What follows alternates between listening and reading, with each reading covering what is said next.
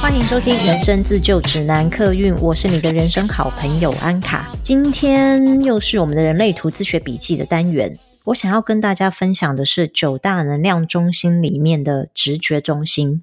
我觉得这个能量中心也是比较少被讨论的能量中心哦，但是我觉得它在我们日常生活中影响还蛮大的。大概四十七 percent 左右的人口直觉中心是空白的，那五十三 percent 直觉中心是有定义的，其实没有差很多，大概就是各占一半。我自己呢，直觉中心是有定义的。然后我身边所有的朋友当中呢，大部分的人直觉中心也是有定义的。那我们常常会讲说直觉，直觉，我今天直觉就觉得这件事情不对劲。直觉在我们的日常生活中还蛮广泛被用到的。那今天我们就来看看到底直觉中心在人类图里面来说，它是怎么运作的。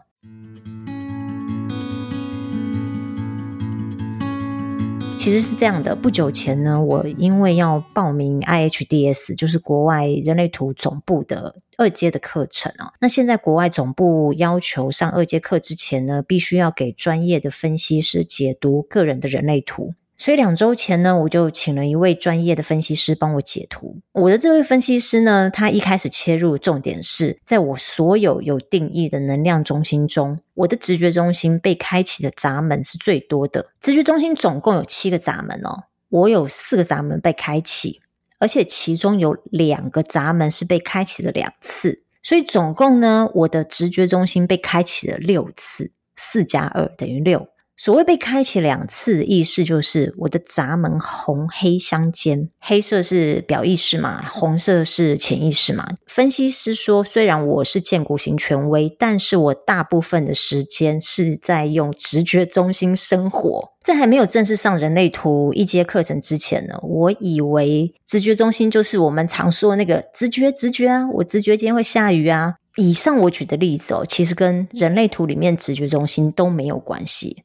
直觉中心呢，它掌管的是本能的生存议题。什么是本能的生存议题呢？例如，我跟朋友去餐厅吃饭，可能我们点了其中的一道菜，里面是有虾子的。突然有一个声音叫我不要吃，然后我就没吃。我其他的朋友都吃了，吃了之后上吐下泻，叫我不要吃的那个声音，就是直觉中心给的讯号。跟生命、身心灵健康、生存有关的议题，都是直觉中心的范畴哦。生病就是对生命最直接的冲击。那害怕失业啊，工作表现不佳，害怕被 fire 掉啊，因为丢了工作就没钱吃饭，这也是对生存的恐惧。这些都是直觉中心在掌管的事。大家应该都同意，生存与恐惧是两人一组的团体组合。因为恐惧，所以我们求生存。要生存，需要依赖恐惧才能保持警觉。等一下，我会讲直觉中心里面的七个闸门，他们各掌管了什么样的恐惧，这样你们会更清楚知道直觉中心的功能是什么。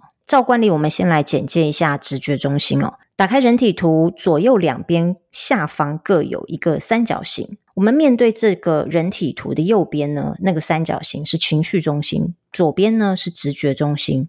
直觉中心，它是属于觉察中心的其中一个。之前我们有说过，九大能量中心有各自的小团体，大家还记得吗？有动力中心，就是四个能量中心各代表了四颗电池，它们四个组成一个团体，叫做动力中心。觉察中心的团体里面有逻辑中心，它是掌管知识的摄取；情绪中心，它是负责觉察情绪的波幅；直觉中心，它是觉察生命的安危。三个都是负责跟觉察有关的功能，只是他们负责的项目不一样。好，那讲回来，直觉中心呢？直觉中心对应的身体器官是免疫系统，就是淋巴细胞。大家应该都知道，如果有病毒入侵到我们的身体哦，有一个东西叫做 T 细胞，它会出来跟病毒打仗。T 细胞也是淋巴细胞的一种，所以直觉中心掌管的是跟生命、跟身体、跟感官、跟健康有关的觉察。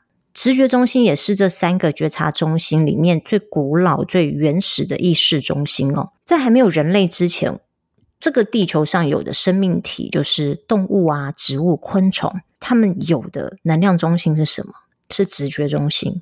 这些动植物、昆虫是没有情绪跟逻辑的，在那个时候，他们唯一的任务就是活下来。他们唯一可以依靠的也只有直觉中心。他靠的是当下的反应，当下的反应才能够帮助他们存活下去，存活下去才是他们的长期计划。他们要靠直觉中心去判断眼前这个食物可不可以吃，或者是有只老虎要吃我，当下我的反应是什么？我要逃跑。所以直觉它不会是一个长期性的反应，它一定是最当下的反应。因为直觉，它要提供给我们的是一个讯号，是一个警告的讯号。如果是经过大脑思考而出来的判断，那就不是直觉中心给的讯号。有定义的直觉中心跟空白直觉中心差别在哪里呢？我自己是直觉中心有定义哦，所以我觉得有定义的人对于自己的健康安危所处的环境，我们会有一种有信心的状态。这份信心呢，可能是来自于对于恐惧，我们有固定的处理模式，所以我们对恐惧是有把握的。我们可以掌握恐惧，而不是让恐惧掌握我们，并不是说我们没有恐惧，我们绝对会有恐惧。有定义跟没定义的直觉中心都会有恐惧。有定义跟没定义的差别在于我们如何去处理恐惧。有定义的人呢，就很像是恐惧的老大哥，今天恐惧是小弟，我们可以控制他。他会让我们觉得害怕，有可能他想要夺权，所以他对我来说，他是一个恐惧。可是因为我知道我的权力比他大，所以我不会让他掌控我。我对我自己掌控恐惧这件事情是有信心的。就好像如果现在要打仗，我知道我可能会受伤，我可能会战死在沙场上，但是我不会让这个恐惧站在我头上，然后阻碍我不上战场。可是没有定义的人呢？则是会让恐惧凌驾于自己之上，一样都会害怕受伤，一样都会害怕死在沙场上。可是没有定义的人呢，可能在前面决定要不要去打仗之前就放弃了。他会想说：“我不如躲在家里面，就不会有任何的危险。”所以他们接收到外面的恐惧来临的时候，比较没有能力去控制这个恐惧，有可能会让这个恐惧在他们的心中蔓延放大。另外还有就是，如果你的直觉中心有定义，你的恐惧会很明确，知道自己在恐惧什么。例如，恐惧没有钱，恐惧我的未来；例如，我恐惧我自己的能力不足。你会知道自己害怕跟没有把握的是哪一个面向，然后你也知道你要怎么处理这个恐惧。在心智上比较不容易让它无限的扩大，但是没有定义的人呢，可能觉得啊，我现在好害怕，我不确定我自己在害怕什么，我害怕的是我。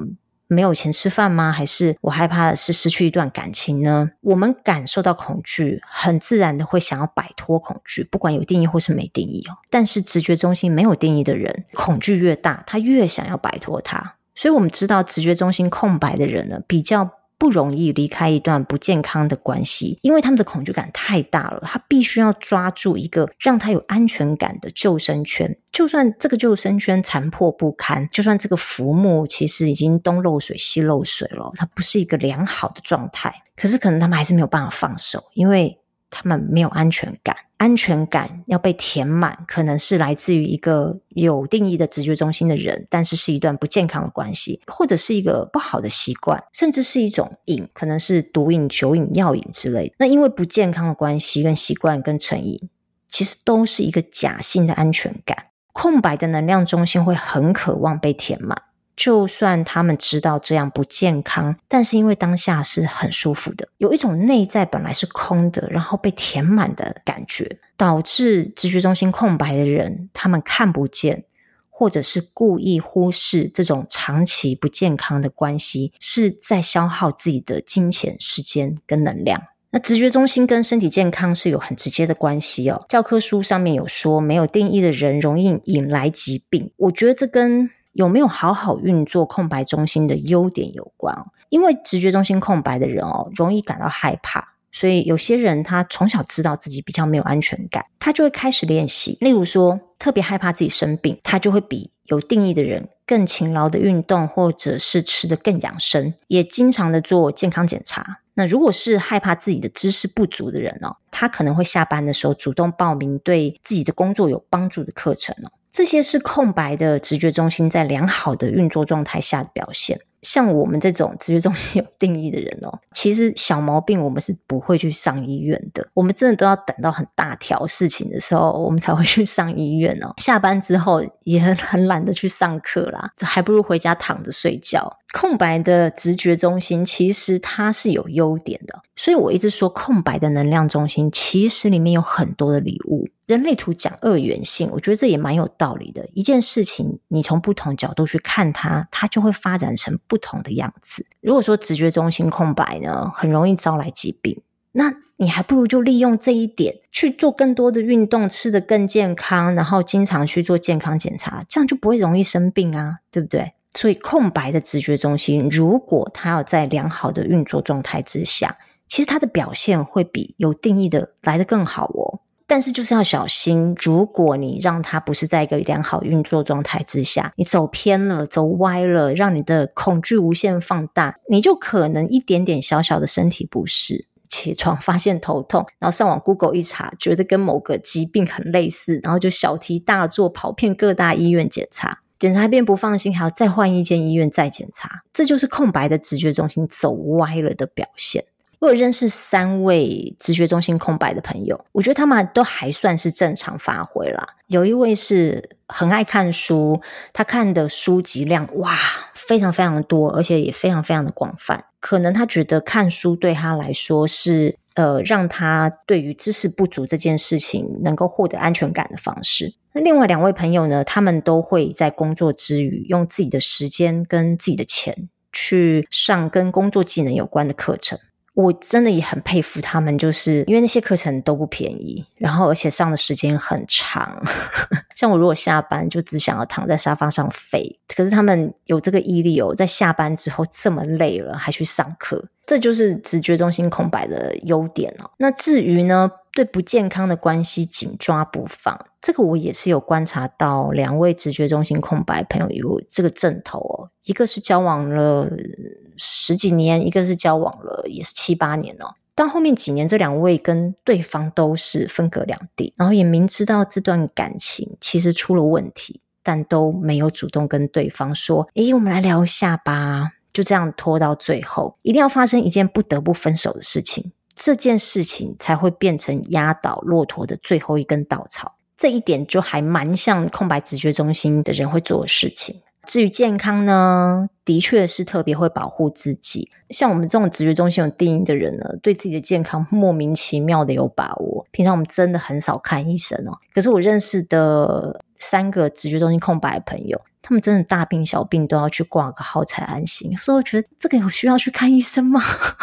他们就会这样乖乖自己去看医生哦，然后再来跟我们报告说看医生的结果。好，对于成瘾这件事啊，我觉得。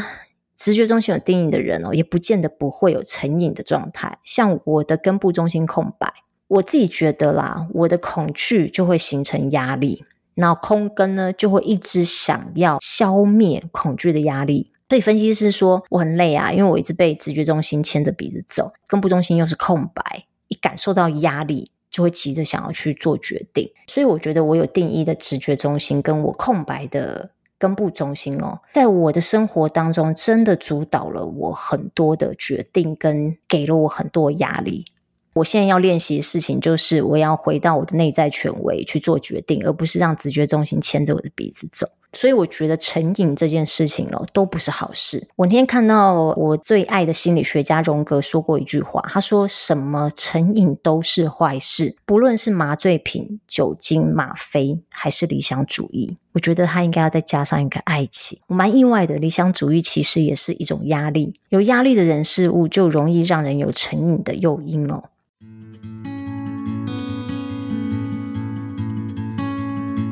我今天整理了直觉中心里面的七个跟生存有关的恐惧的闸门，跟大家一起分享哦。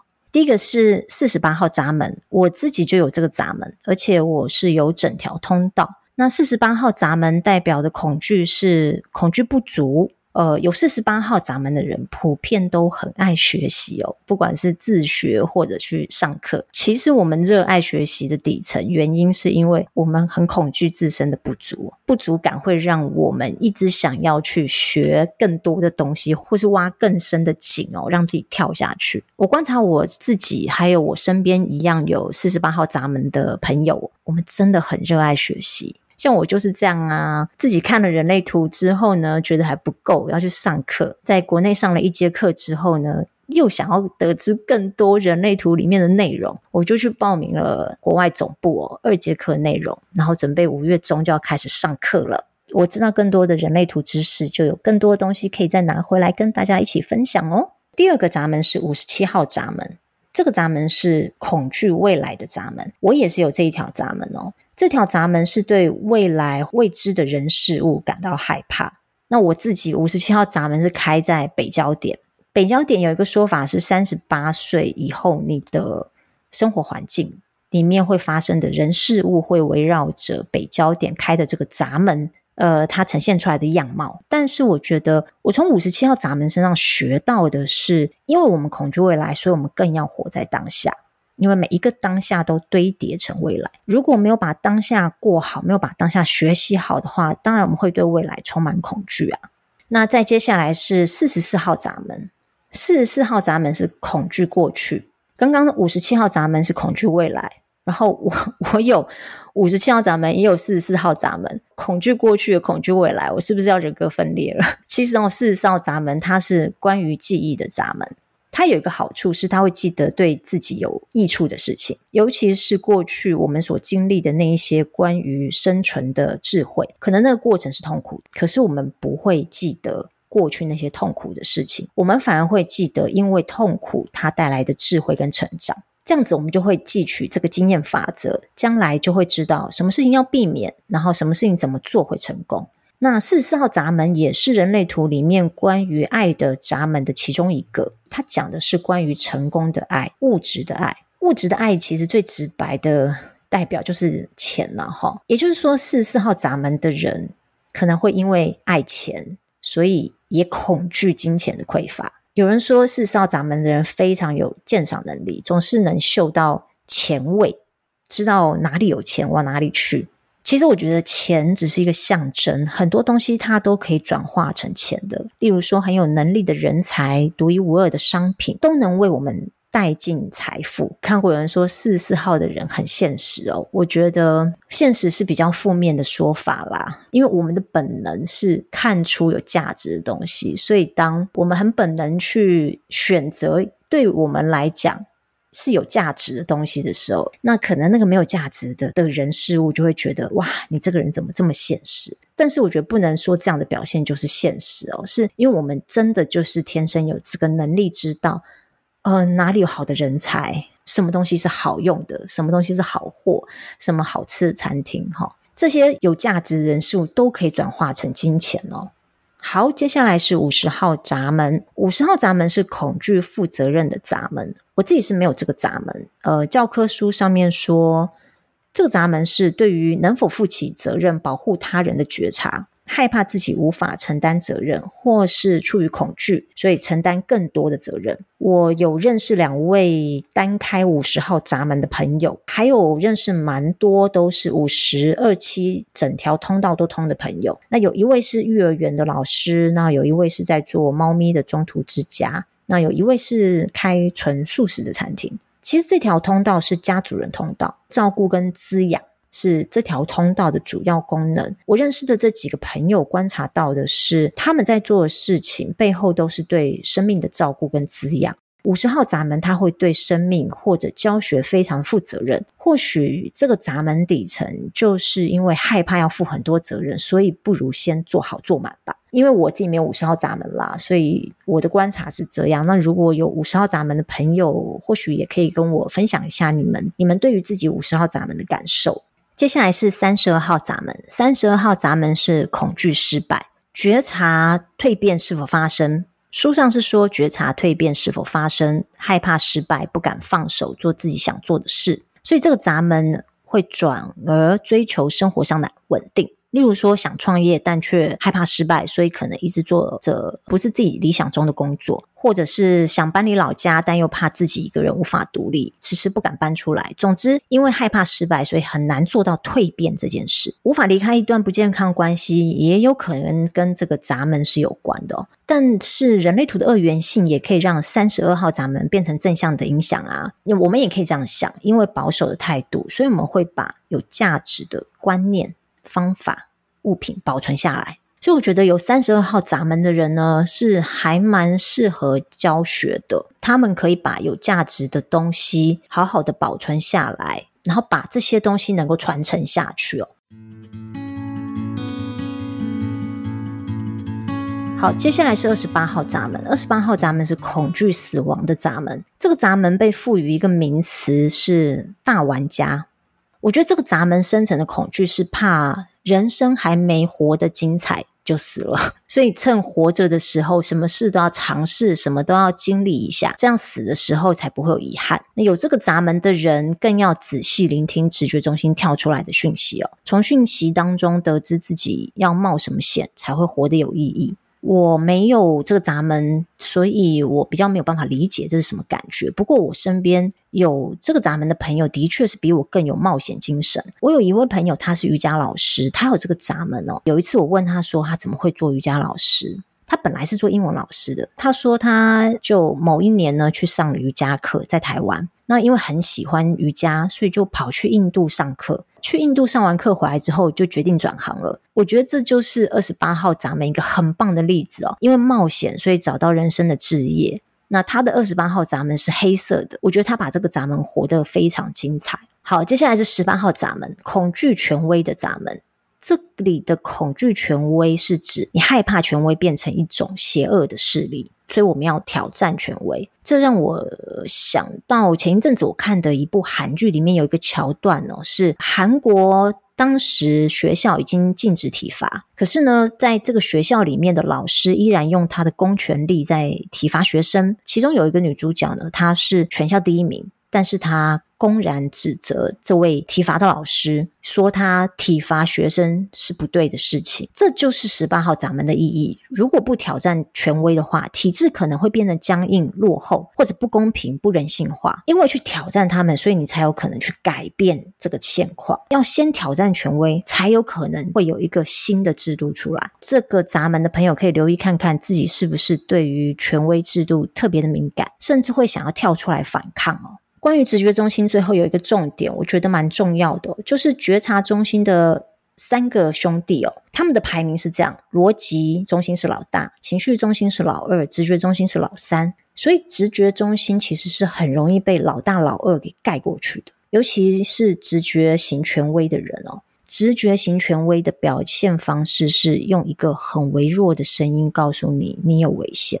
他们不会告诉你别的，只会跟你说这件事或这个人或这个地方有危险。他也不会跟你扯东扯西，什么天气看起来阴阴的，所以等一下可能会下雨。如果是这样，这是逻辑中心经过分析条件之后告诉你的事。你被诈骗集团用电话骗钱了，事后你说我就知道，我就直觉对方不对劲。其实这是情绪中心因为愤怒给你的误解。真正直觉中心给的提示是瞬间的、当下的。无预警的，前后是没有任何关系、没有任何关联的，很像是你在滑手机，突然 LINE 跳出一个讯息，无预警的跳出一个讯息，就像我们收到地震警报一样啊！地震还没有来的时候，我们先收到了一个警报，那个就很像是直觉中心给的讯息哦。那我有一位直觉型权威朋友跟我分享，他说他接收直觉中心给的讯息的方式，感觉很像头脑在告诉我说要往右边走。但其实那不是头脑声音，因为头脑中心它会有的东西是问题，你会一直思考问题、问题、问题，它不会是讯息。讯息是一个非常直截了断的东西，讯息是身体层面无意识的直接反射动作，它不需要第二层、第三层的思考的东西。那另外，我有一个朋友，他也提供了一个参考范例哦。我的这位朋友他是直觉中心空白，他说他很喜欢跟。某一位朋友出去玩，这一位朋友呢，他是直觉中心有定义的人。这位直觉中心有定义的朋友会负责开车，他觉得每次跟他一起出去玩，他选的路径都非常的巧妙。例如说，到达目的地可能有三条途径，直觉中心有定义的朋友，他每一次都知道他要走哪一条路，他可以避免掉塞车。那我自己也是直觉中心有定义哦，所以我有一个印象非常深刻的例子。